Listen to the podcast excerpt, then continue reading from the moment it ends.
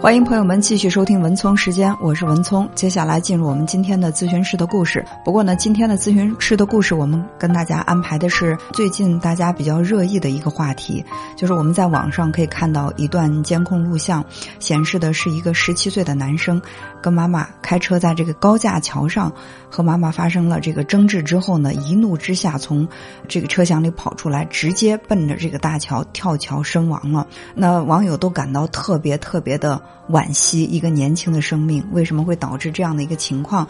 那么，在这个青春期的阶段，家长和孩子怎么样沟通才能够有效的去避免这些事情发生？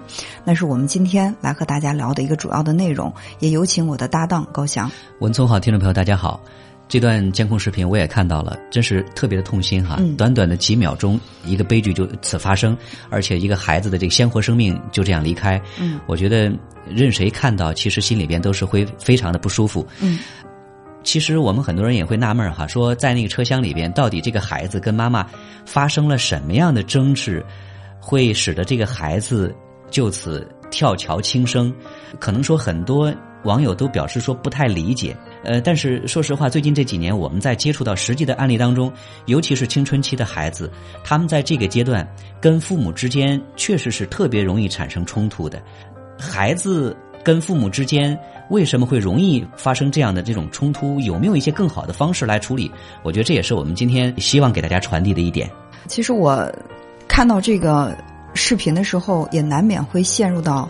一种推测，当然这个推测很主观啊，它不见得是客观的，因为一些背景资料显示的是，这个男孩在学校里跟同学发生了一些矛盾，可能是妈妈在跟他沟通的时候，就他和同学产生矛盾这个事情，对他有一些这种批评和指责吧。嗯，要不然的话，他的情绪就不会那么的崩溃。对，然后就直接奔到这个桥头这儿就跳下去了。因为我们常说青春期人一个最大的特点就是很冲动。因为我们这个理性的那一部分还没有完全的发育完善，所以在青春期这个阶段，特别容易受这个情绪的支配，是不计后果的。可能他能够冷静个五秒钟、十秒钟，他就会犹豫，就。不会再去选择用这种极端的方式来解决问题，但是在那一刻，那个理性的去控制他的行为的那部分就没有很好的去发挥这个作用，这也是青春期孩子的一个很明显的一个特点。而且在我们这个工作当中，我也发现，呃，现在就是孩子出现心理问题的这个年龄。就是越来越低，就是以前说是青春期的孩子，比如十五六啊、十十七八岁的孩子，更容易出现这样的情绪问题。但是，呃，最近这些时间呢，我就会发现有十一二岁的，有这呃十三岁、十四岁的孩子，他们呢都会在这个心理上出现一些呃很严重的这种情绪方面甚至说，呃有。最低的年龄有八岁的孩子曾经向我进行求助，嗯，就是因为说父母对他的要求比较严格，而他又不想去接受父母对他的那个控制，所以说他反抗的方式就是通过求助，嗯，所以我觉得父母跟孩子之间其实本来应该是最为亲近的人，嗯。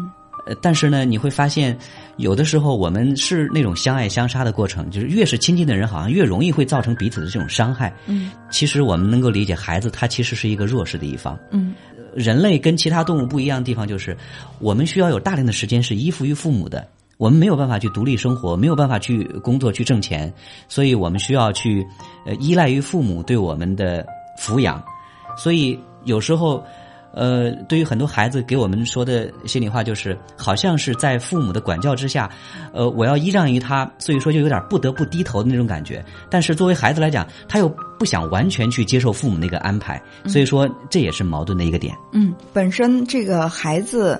到了这个青春期这个阶段之后，他开始有一种独立思考的这种能力了。他是渴望独立的，但是当然在生活上、经济上很多方面他没有办法独立，这就会形成孩子的一个矛盾和冲突。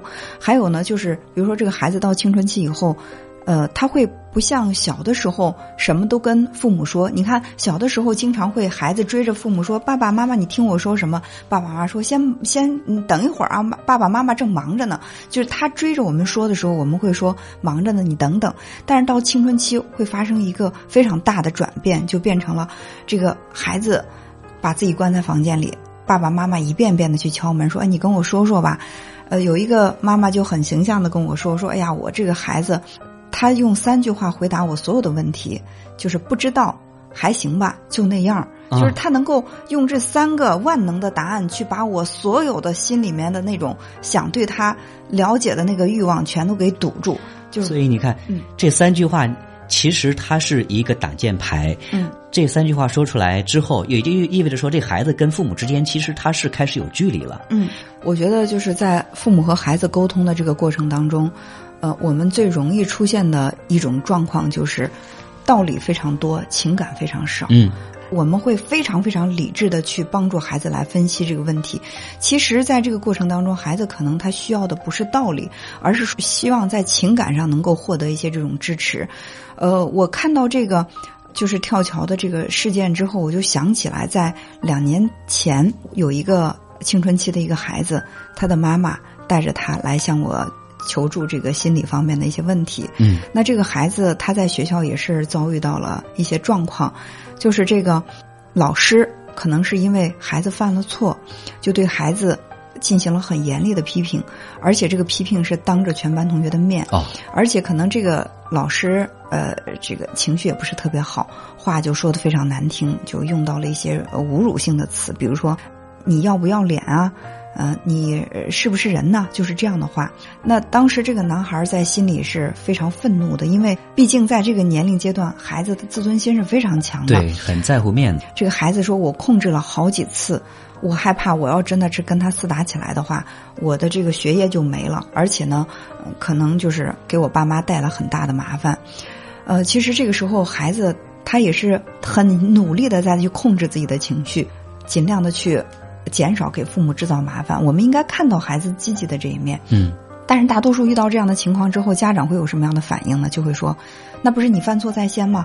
你犯错，老师还不能批评你了？对，就这个时候，往往父母其实不是站在孩子的角度，而是站在老师的角度，就帮着老师去说话，站在了孩子的对立面。其实我觉得，不管帮谁说话，不帮谁说话，这个对孩子来说不重要。作为孩子来讲，我觉得他也未必是渴望家长站在哪个自己这一面去去对这个老师怎么怎么样，而是说你先接收到他的这个情绪。嗯，我觉得这个孩子是特别需要的。呃，那么孩子。但是呢，就是从这个学校回来之后，就非常非常的生气，在心里就难压抑自己心里的那个怒火。妈妈又不知道该怎么来劝解这个孩子，于是呢，呃，就带着孩子找到我。然后我说：“哎呀，我说我听你这样说，我感觉你是一个非常理智的孩子。”呃，他说为什么？我说我听到你说了一个细节，其实你在被老师那样去去评价的时候，你在心里很愤怒，你都想过要去跟老师厮打起来，但是你想到了这么一打，你的学业都没了，这么一打，就是要给爸妈带来很大的麻烦，所以你控制了自己的行为。那我感觉在这方面，你比同龄的孩子，我觉得理智的多，你的也也要也成熟的多。当我说到这儿的时候，就能够感觉到这个孩子。他的那个紧绷的那种非常高的那种愤怒情绪就一下子在下降下来了。然后这个时候呢，我说那个，我相信任何一个人在那种情况之下，被老师那样说当众的哈，我觉得他都在心里是很愤怒。很愤怒，对。所以我特别特别理解你的那种愤怒的情绪，而且我觉得。如果说一个老师真的就是当众以这个要不要脸、是不是人这样的方式来评价一个孩子的话，那我感觉这个老师他的修养是不够的。嗯，我说到这儿的时候，哎，这个孩子他反而会怎么说？他说：“哎，反正老师。”他管那么多孩子，他他开始去尝试着去理理解老师了。我说，尽管管很多孩子对老师来说是一个压力很大的事儿，但是这种话说出来确实让人心里很不舒服。我甚至在想，如果说这个老师这个学期教完你以后，他不再教你了，那么你觉得他这个做老师他的教学水平不管怎么样？他就作为老师，他的这个师德和他做老师的这个个人修养方面不够的话，我甚至觉得，你见到面以后不跟他打招呼，我都能理解。我觉得都是可以这样做的。嗯。然后他说：“哎呀，那样不太合适吧？”他说：“他毕竟是老师啊，他教过我，就算他不教我，我在学校跟他见了面之后。”我就不打招呼了吗？这样合适吗？你看，这就是人与人之间往往都是关系是相互的。嗯，当你尝试去理解孩子的时候，孩子他也会理解你，孩子他也会理解老师的行为。所以，很多时候父母跟孩子之间之所以说关系紧张，一则是父母不懂孩子，另外呢，孩子心里呃想什么，父母也不知道，也。不懂得怎么样去尊重、理解、去同理心孩子，所以说，其实到了青春期之后，父母跟孩子之间往往沟通就像是鸡同鸭讲，就像是隔了一堵墙一样的，没有办法进行有效的沟通。对，所以就是当孩子需要你去理解他的情绪的时候，我们急于把这个道理灌输给孩子，结果呢，你这些道理孩子是一分一毫都没有接受到，道理往往都是无效的，反而你这些道理又让这个孩子的这个情绪的怒火。火上浇油一样烧得更旺了，嗯，那很有可能会导致孩子的一些这种极端的这种行为，要不然就是伤害别人，要不然就是伤害自己。对，对我觉得这些都不是我们真正想看到的。所以，就是我们在去解决孩子的具体问题之前，我们一定要先去尝试着去理解孩子的情绪，去去解决他的情绪问题。那有的家长就会说，那明明知道是他做错了，我要去理解他吗？其实我觉得我们需要弄明白一个道理，就是我理解你，并不代表我支持你，嗯，这是两回事儿。我理解你是我知道哦，你这样想是因为是有原因的，是有原因的导致你这样想。但是是不是你这样做就是最好的？有没有更好的？方法来解决这个问题。当孩子觉得哦，你理解我，你知道我不是故意无理取闹的。家长喜欢说的话就是你故意在气我，你就是没事儿找事儿，你就是无事生非，你就是怎么怎么怎么样。其实这个时候孩子是一点被理解的感觉都没有的。你还希望他他能够去听你的？我我认为这是家长在异想天开了。对，呃，但是时光不能倒流哈，就像这个视频当中这个孩子的悲剧，如果说。父母能够提前对于孩子的这个情绪能够做一些处理，能够同理到孩子，也就不至于说让孩子的情绪失控，会做出这样的过激的反应。我觉得这是一个。另外，平常如果能够注意到跟孩子之间的有效的沟通，也就不至于说使得呃矛盾激化。当然，另外也有网友会认为说，哎呀，现在的孩子是不是都表现得很脆弱？遇到一些问题就容易会有一些过激的反应。我觉得，当然这是对于一个孩子成长。